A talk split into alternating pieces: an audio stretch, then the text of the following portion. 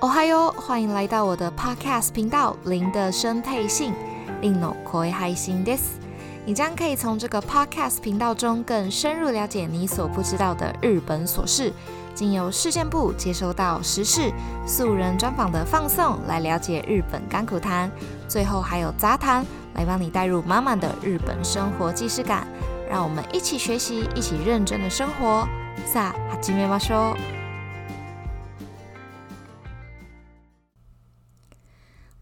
我是令，欢迎收听本周的零的声配信令の声配信です。这个礼拜啊，想要跟大家聊聊关于女性的社会话题哦。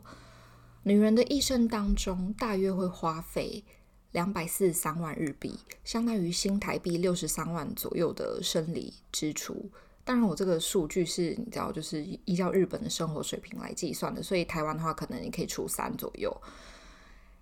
那可以被归类为生理支出的项目，其实不只有我们表面单单想到那一种什么卫生棉啊、卫生棉条、月亮杯等等，其实不止。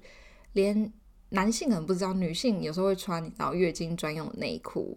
然后避孕药啊、止痛药等等，其实都包含在这个项目里面。大部分的女性每个月都一定会有这笔出支嘛，所以它其实可以算是我们的固定开销。这一笔固定开销在我们人生当中，女性啊大概会出现四百五十六次，是不是觉得有点庞大？那在以时间来计算的话，大概就是两千两百八十天。如果今天生理期没有办法给我们分期付款的话，我们大概会有大概连续六年半的时间，每天都是生理状态。讲到这边，真的觉得女性真的算是蛮伟大的啦。好，那我们了解到了我们这一辈子女性 这一辈子大概会花费多少的费用跟时间之后，我们直接来进入正题哦。延伸，有听过生理贫困吗？其实这个是女性经济贫困所延伸出来的一个问题哦，也可以称作为月经贫穷。不单单只是就是买不起生理用品，包括了买不到足够的数量，或者是买不到适合自己的功能。有可能是夜用啊，或者是你知道早上用这样子，或者是被迫节省，没有办法在就是量很多的时候去更换，因为一般卫生棉来说，大概就是一到两个小时更换一次嘛。那有些人可能就是负担不起，所以他可能会五到六个小时才换一片卫生棉，这样子真的很容易细菌感染哦。那以上这些情况都可以称之为生理贫困，就是并没有得到满足，就是贫困的，有点极端了。好，那提到生理贫困，我们就一定会提到一个。大前辈就是世界的先锋苏格兰哦，他们在二零一八年就开始注重这件事情，也是全世界第一个通过相关法案的地方。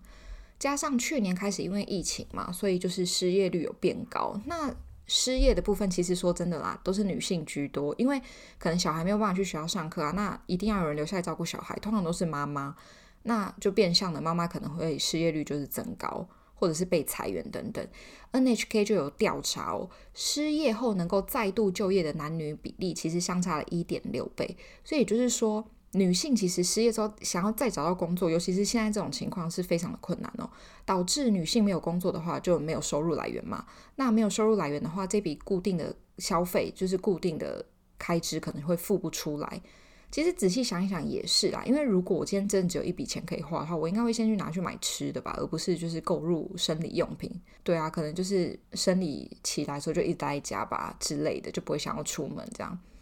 再来就是根据今年年初的统计，有日本女性有百分之二十点一。他的人是买不起生理用品的，他们有这些困扰，其实和其他国家并没有太大的区别。因为我刚开始也是觉得说，诶，日本应该还好，可是没有想到，就是也证实了，其实日本是有生理贫困的存在哦。其实这个问题非常的严重，也就是说，五个人里面会有一个人是买不起生理用品的，而且是他们有这个烦恼。那买不起应该怎么办？就就是有访问部分女性民众，他们就说。会拿厕所的卫生纸来代用哦。那其实这一招应该每个人女性应该都有都有经验啦。毕竟你知道，有时候他们就是来得很突然啊，想说嗯，先挡一下这样子。但是他们真的超级会移位的，你知道，就是没有没有没有粘起来。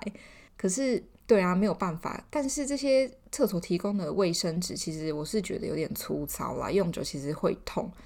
虽然这真的都只是我个人的感想，あくまでも。 但也表示说，我真的完全没有注意过，因为买不起生理用品而苦恼这件事情。我从来没有想过会有这样子的事情发生，就是很值得、很值得我们反思。那最近有蛮多女性的日本啦，日本的女性政治人物都有提到相关的事情，为女性发声，表示说一般的公共厕所或者是公共场合的厕所都有免费提供卫生纸，为什么卫生棉是卫生用品却无法免费的提供呢？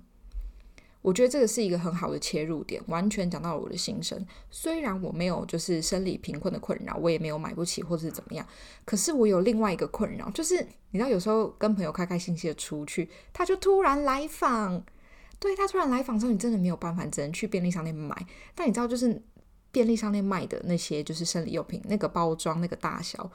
绝对不是一般，就是你知道追求时尚的女性都会背那种很小的包包可以 hold 得住的 size，真的完全不是。你一定会就是要多提一个东西，或者是记在寄物柜里面这样子，就是多了一笔莫名其妙的花费。有人跟我有一样的困扰吗？其实我还蛮常遇到的，不是说我没有在注意我注意我自己的生理期，只是说他你知道有时候他就是来得很快，对，就是没有办法预测的东西哦。所以现在在日本的推特上面有一个标签叫做“学校に生理用品”哦。学校生理用品，想要表达的意思，其实就是从校园开始提供免费的生理用品给女性使用。我知道现在已经是二零二一年，就算男朋友去帮女朋友买生理用品，这样子也是一个不会害臊的年代。但是对于青春期的孩子们来说，多多少少还是会有那种你知道特殊情怀在吧？我是这么觉得啦。所以我觉得这个想法从学校开始，这个出发点很好，很 OK。一切真的就是从教育开始，诶，说不定以后就是。你知道会有单亲爸爸需要照顾来出经的女儿之类的啊，所以要有一定的知识可以去应对，不会说啊完全不知道，不知道卫生棉长怎样，不知道卫生棉怎么用，然后觉得很害臊，我觉得没有必要，所以我非常的支持，就是从学校开始哦。那除了教育场所、学校之外，也有女性的政治人物提案说，减轻生理用品的相关税金，甚至是生理用品就应该要免税。我觉得免税是有点夸张，因为卫生纸也没有免税啦。但是我觉得可以，就是减轻生理用品的税金是没有错。而且你知道日本就是万万税啊，税金的制度真的很乱，而且又扣税扣很重。有时候我甚至真的都懒得去管那些税金，我想说算了，不管了，付就对了的心态。如果能真的减轻的话，其实好像真的会轻松比较多，因为你知道日本就是十趴起跳嘛。讲到这边，我必须要夸奖一下、奖励一下，就是日本的全家便利商店哦。他们从今年的三月八号开始，一直到今年的十二月三十一号为止，全家便利商店贩卖的生理用品全部就是便宜两趴，冲绳除外了。其实这边表示什么？就是日本已经有企业开始注意到说有生理贫困这样子的趋势，诶，那我相信会有更多人去注意到这件事情，慢慢的啦，一定要。那也要请大家多多关心周围的朋友，因为毕竟对有些人来说，这些可能是比较私密的事情，不会像我在那边大家讲。但是，所以他可能也不知道该去找谁去分担、去帮忙，所以互相留意一下。我觉得最后我想要跟大家就是推荐一部电影哦，尤其是男性，我觉得可以去看一下。虽然我知道我这个频道应该是没有什么男性听众啦，但是如果你正在听的话，你开始笔记一下，这部电影叫做《生理浆》。台湾翻译叫做月经浆，就是浆，你知道，就是小朋友的那个浆。那台湾应该是有上英国啦，因为我查到，可是好像不多。它是由日本的漫画改编的哦，它把月经拟人化，然后是一个非常趣味的作品，也非常的写实。那里面也不只提到就是女性的生理。男性的生理也会提到，男性的什么性欲菌啊什么之类的，你知道就是会出现。有时间的话，可以好好的把这边这部作品稍微看一下，就会比较了解说男女之间的平衡这样子。也可以男性也可以更加体谅一下女性啊，那女性也可以就是当做笑话来看一下这样子，跟我们的月经和平相处吧。好啦，以上就是本周的零的生配信。如果你有任何的问题，或者是有任何想听的主题，都可以 Instagram 私讯我。我们下周见，马达来修。